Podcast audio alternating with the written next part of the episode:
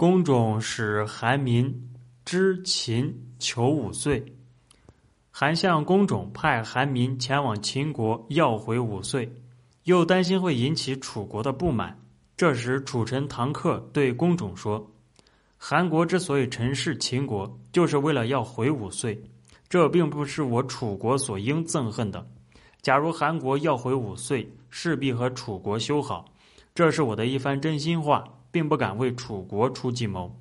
现在韩国王公贵族得民心的都不愿意做宰相。假如韩国因此而不能独立，那势必不和楚国修好。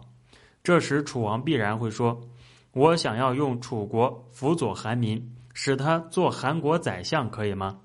韩国的王公贵族讨厌韩民，韩民一定会让自己的国家维护楚国的利益。公种听了这话很高兴。就向各位大臣推荐唐克，让他掌理韩楚两国间的政务。